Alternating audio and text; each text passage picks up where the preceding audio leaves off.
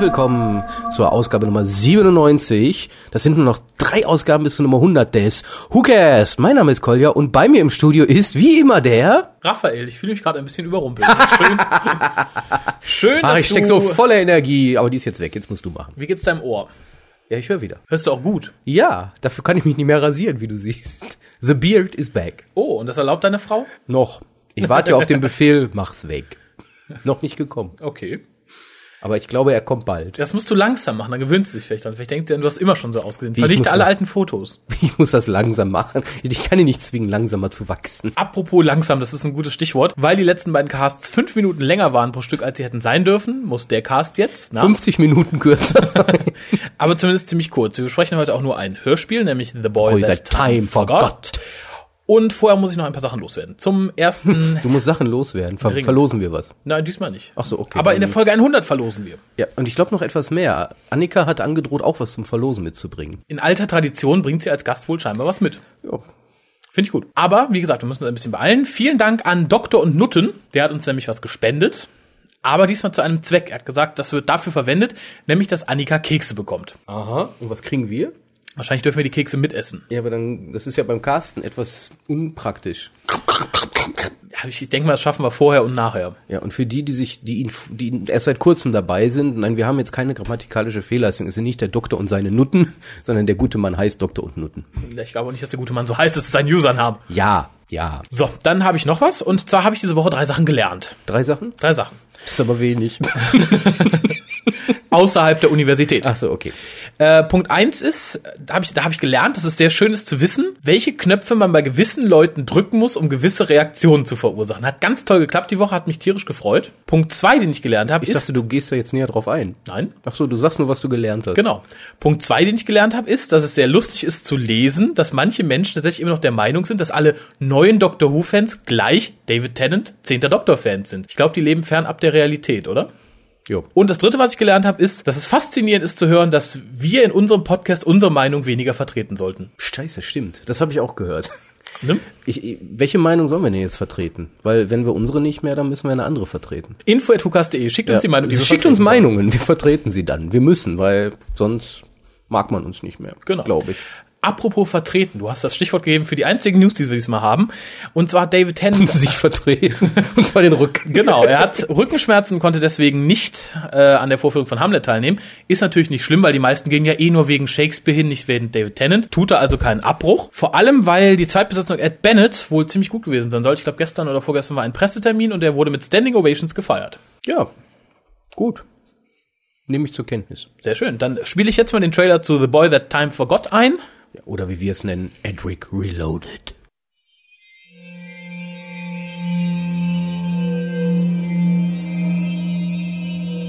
Are you there, Lisa?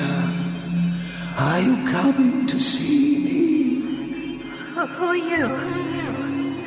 A friend. A very old friend. You are all here, some of the finest minds in the Empire, to lend your mental weight to a unique experiment. Doctor, something isn't right. That man, he said we've gone back in time. This horrible place. I know I shall die here. None of this should be here. What's happened to the world? Giant scorpions! Destroy them. I don't believe it. It's him. It's really him. I knew you would come in the end. Doctor. Doctor Who, the boy that time forgot.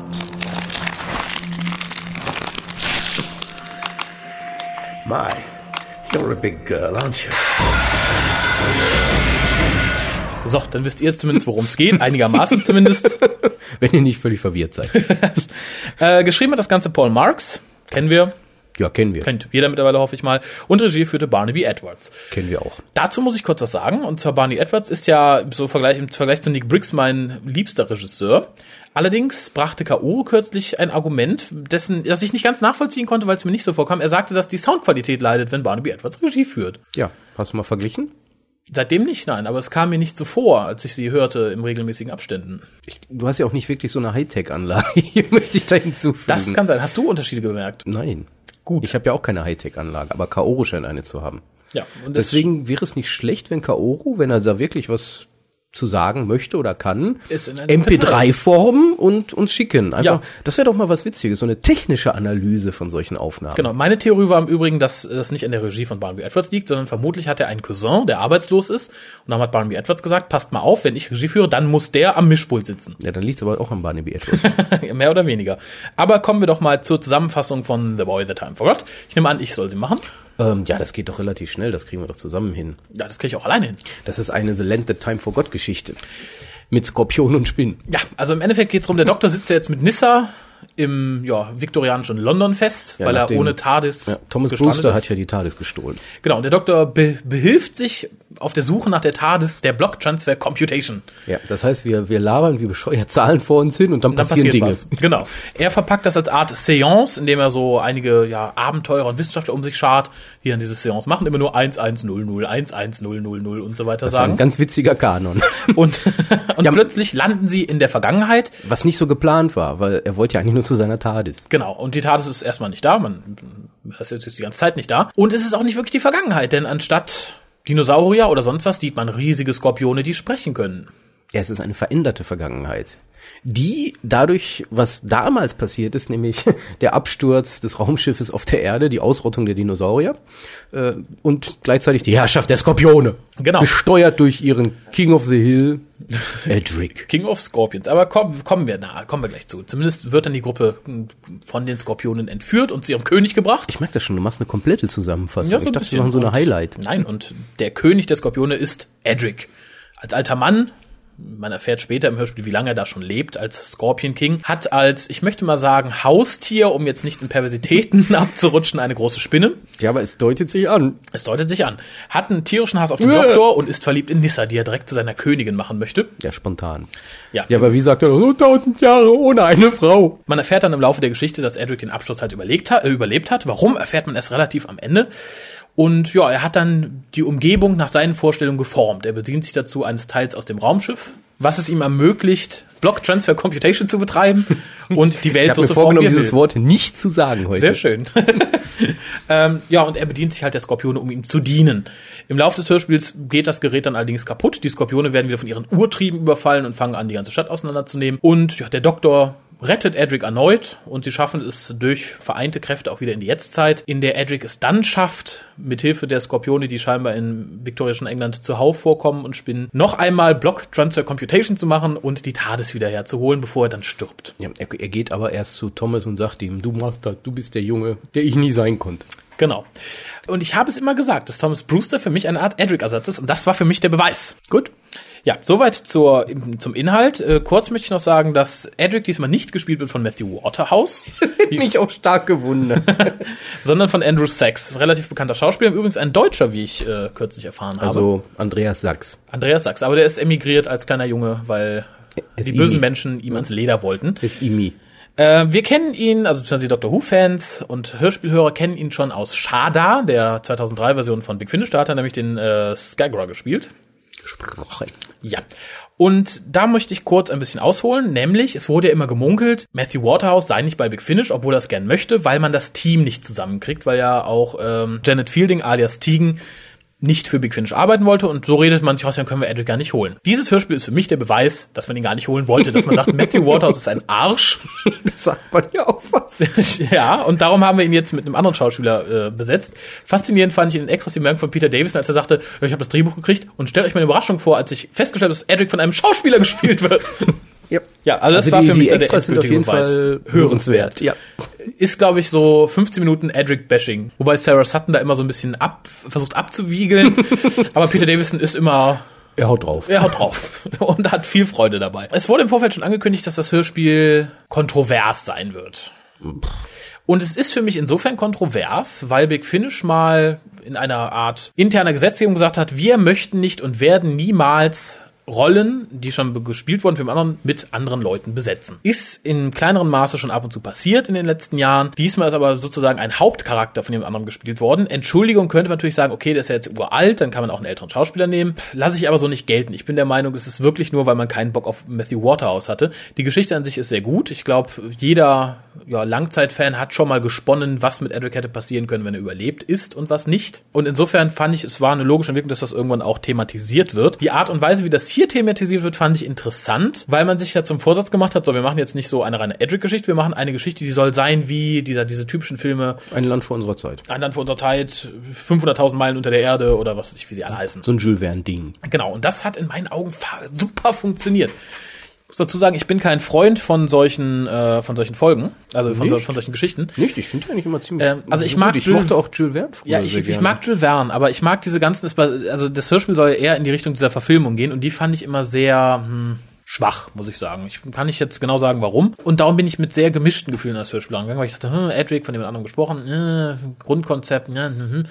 Aber ich war sehr positiv überrascht. Ähm, mal davon ab, dass ich sprechende Skorpione nicht so toll finde, aber es war der Story dienlich, sagen wir so. Ja gut, die gemischten Gefühle hatte ich natürlich auch, weil ich wollte Edric nicht mehr erleben. Ähm, positiv vermerken möchte ich aber, dass der Schauspieler wirklich das ganz gut hingekriegt hat. Also er hat einen Ja. älteren Charakter gesprochen, wo man aber auch Zwischentöne von dem jungen Edric erfährt. Also es passt schon. Die haben also keinen genommen, der völlig daneben liegt mit der Stimme und mit der ja, Stimmung, möchte ich sagen. Äh, Mir persönlich gefallen diese Vergangenheitsfilme ja dann doch sehr gut, insbesondere weil das so diese typischen, ja, viktorianischen Prä-Steampunk-Geschichten im Endeffekt sind. Und das ist, sehe ich auch nicht so sehr als Geschichte für sich, sondern mehr als Hommage.